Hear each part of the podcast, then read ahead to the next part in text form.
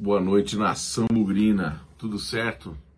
Bem-vindo a mais uma Arquibancada Guarani. Hoje o de número 183, o do pré-jogo de Corinthians e Guarani nas quartas de final do Campeonato Paulista de 2022. É isso aí.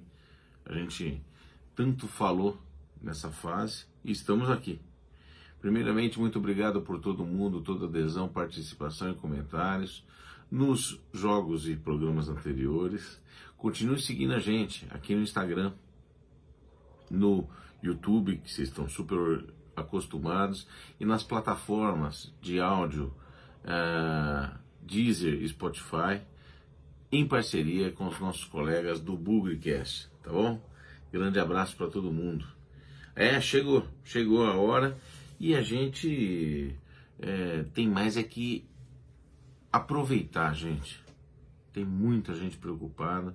A gente passou muito tempo, gente, lá na, na profundeza do, do inferno, em A2, Série C.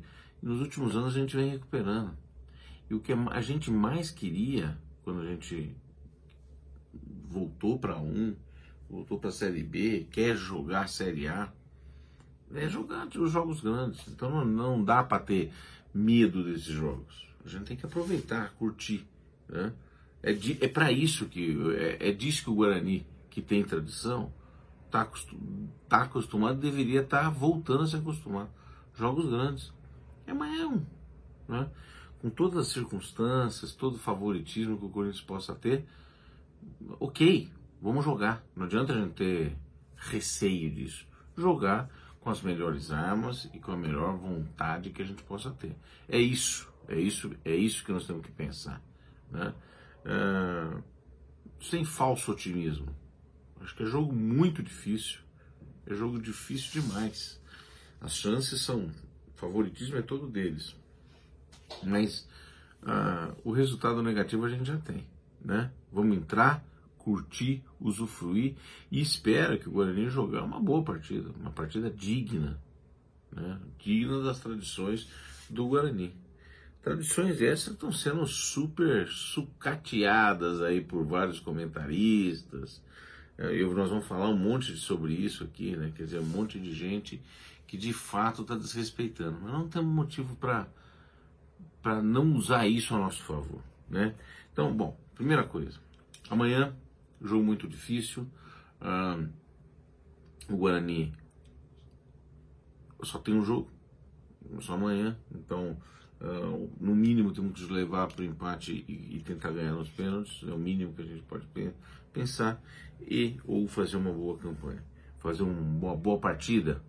Temos um retorno amanhã do, do goleiro, do Kozlinski, que não jogou contra o São Bernardo, volta amanhã, reforço importante, o Guarani pode entrar com quase todo mundo à disposição. Só o Diogo Matheus é que não vai estar à disposição. Olha, vi uma informação agora à tarde que até isso me surpreendeu. Até o Rafael Costa está inscrito no Paulista. Entendeu? Então, é, não que isso seja um reforço para a gente, mas até o Rafael Costa está à disposição. Então, até agora, já classificado pelos jogos que aconteceram até então, são Paulo Red Bull. São Paulo ontem passou, atropelou o São Bernardo, apesar de ter sofrido, né? no pós-gol do Davó, já está na semifinal. O Red Bull hoje ganhou da nossa filial lá de Santo André, ganhou de 1 a 0. Óbvio que tinha que ter participação da mãozinha de alface de Jefferson Paulino, mas o Red Bull também já está lá. Só faltam duas vagas. O Palmeiras que vem ganhando nesse momento agora do Ituano, nenhuma novidade, e nós que vamos jogar com o Corinthians amanhã. Bom, uh, eu vou falar um pouquinho de alguns dos comentários, e eu recebi um do Flávio Prado. Você sabe que eu até sempre gostei muito do Flávio Prado, um cara divertido, um cara sério, um cara importante aí no cenário do, do, do futebol nacional, aí, do jornalismo do futebol disse, fez o seguinte comentário, que para ele o que seria uma surpresa, né, a zebra seria se o Corinthians não goleasse o Guarani. Se o, se o Corinthians não golear o Guarani já é uma surpresa. Né? Porque o time do Guarani é ruim para danar. É isso. Esse foi o comentário. A gente não gosta, né? É desrespeitoso pra caramba, é um absurdo um cara fazer um comentário desse assim, de graça ainda, né? Sabemos que ele diz, né? finge, mas diz ser ponte pretano, então pode ter um fundo emocional nesse negócio. Ele pode também ter visto que a Pinguela tomou de 5 lá do, do, do, Corinthians, então ele, ele acha que pode ser a mesma coisa com a gente. Olha, eu digo para você que ele tem lá suas razões no sentido de achar que a diferença é muito grande entre um time e outro, e pode até ser, mas não tem direito de escangalhar, faltar com respeito com o Guarani.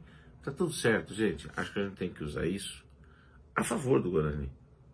Né? Histórias famosas a gente já viu, eh, a gente já teve técnico muito grande como Carlos Alberto Silva que usava essas oportunidades para motivar a equipe, para mostrar o que as pessoas, o que a maioria está pensando em relação ao futebol que o Guarani está apresentando e tenta fazer diferente. Vocês imaginam como vai ser legal o programa lá do esporte deles na sexta-feira, se a gente conseguisse reverter um quadro desse? Ia ser divertidíssimo o favoritismo dos caras é muito grande, sem dúvida, sem dúvida. Mas ia ser muito engraçado se a gente conseguisse reverter. Outra coisa, temos que pensar o seguinte: tiveram alguns revés, na, revés na, na, na, temporada já. A queda na Copa do Brasil, nessa, nesse momento contra o Vila Nova, eu diria para você que não era o esperado. Mais ainda, o sustinho que nós tomamos no, Campeonato Paulista, né, com algumas nos jogos muito ruins do Guarani, também não era esperado. Mas a gente queria classificar e classificou. A gente, muitos diziam, poxa, será que é melhor classificar ou ganhar o derby? Nós classificamos e ganhamos o derby. E de lambuja, ainda o nosso adversário, a Pinguelinha querida, né, caiu para a Série 2. Que é satisfação maior que nós temos nesse Campeonato Paulista, então nós já ganhamos o que tinha que ganhar. Classificamos, vamos ter um dinheirinho extra aí vindo para os cofres do Guarani, né? Dinheiro esse que pelo menos parcialmente já estava esperado. Então agora é curtir o jogo de amanhã, jogar o melhor jogo possível, se possível conseguir um feito histórico e preparar o nosso time para a Série B. Essa semana, por exemplo, nós já estamos com algumas ah, notícias de que o Giovanni Augusto não deve ficar no Guarani. É uma dificuldade. Nós estamos falando de um monte de gente que pode vir para o Guarani. Leandro Castan, que não está confirmado ainda, o Marcinho já confirmado, o Marquinhos Gabriel já não vem mais, já foi anunciado lá no, no Criciúma, né? Uh, ah, Mocelin, que foi expulso ontem, pode vir para o Guarani, o rapaz do Caldense, lá o Jorge Diogo, alguma, ou algo do gênero, poderia vir para o Guarani. O Neto Moura, volante do Mirassol, está sendo cotado no Guarani. Então tem várias opções aí que nós estamos pensando. Olha quanta diversão que nós temos para essa semana. Né? E além disso, curtir o jogo de amanhã, que vai ser bem legal. Então, é, amanhã, minha, minha, eu, se sou técnico do Guarani, é, entraria com a seguinte estratégia. Primeiro, muito precavido, obviamente. Não disse retranca, mas precavido. Precavido, tentando explorar os contra-ataques, tentando uh, tornar o jogo o mais difícil possível, protegendo minhas laterais, porque as laterais, tanto com o Ludic quanto com o Matheus Pereira, a gente tem, é, são vulneráveis na, do ponto de vista marcação, e ao mesmo tempo dando a liberdade para que eles possam apoiar quando tiver a chance. Então, se eu fosse o Daniel Paulista, eu jogaria com três volantes. E mais uma coisa, agora é hora de trégua para o Daniel Paulista. Para amanhã, Daniel Paulista, nós estamos com você, filho. Se você conseguir esse feito histórico, então a gente deixa você em paz. Mas vamos continuar cobrando, sim, uma performance boa do Guarani. Né? O Guarani, na minha opinião, jogando com três volantes, deveria formar com Kozlinski, Ludic, Ronaldo Alves, Derlan e Matheus Pereira. Se o Madison tiver ok do ponto de vista não contundido, eu jogaria com Madison, Índio e Rodrigo Andrade. Como meia, Giovanni Augusto. Na frente, Lucão, e aí nós temos algumas opções. Para mim, tem que ser um rapidinho. O Iago, na minha opinião, para poder puxar o contra-ataque. Mas ainda nessa posição poderia jogar o Júlio César, se a gente quiser jogar mais fechado ainda. Ou até, quem sabe, uma coisa que não vai acontecer nunca, jogar com o Lucas Venuto. Uma pena é deixar o Nicolas Careca no banco, mas não tem como jogar com o Lucão e Nicolas Careca sozinho lá na frente. A gente ia ficar estagnado. Então, na minha opinião, precisaria de um rapidinho. Eu escolheria o Iago, né?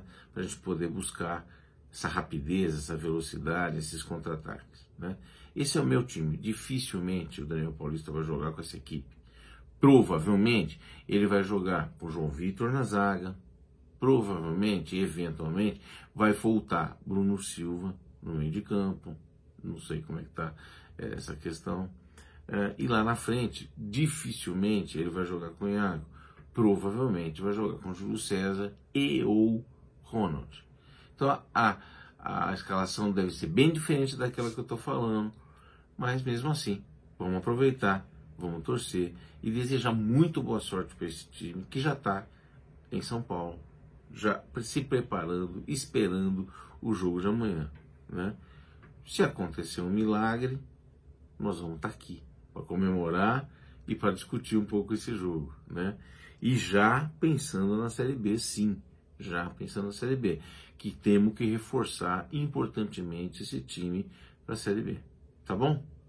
Gente, um grande abraço, boa sorte para nós e de novo, vamos curtir. Não, não vamos morrer de véspera, não. Vamos curtir o jogo, vamos curtir a oportunidade que a gente pediu tanto tempo para poder fazer parte da festa. Tá bom? Grande abraço, até mais, tchau, tchau.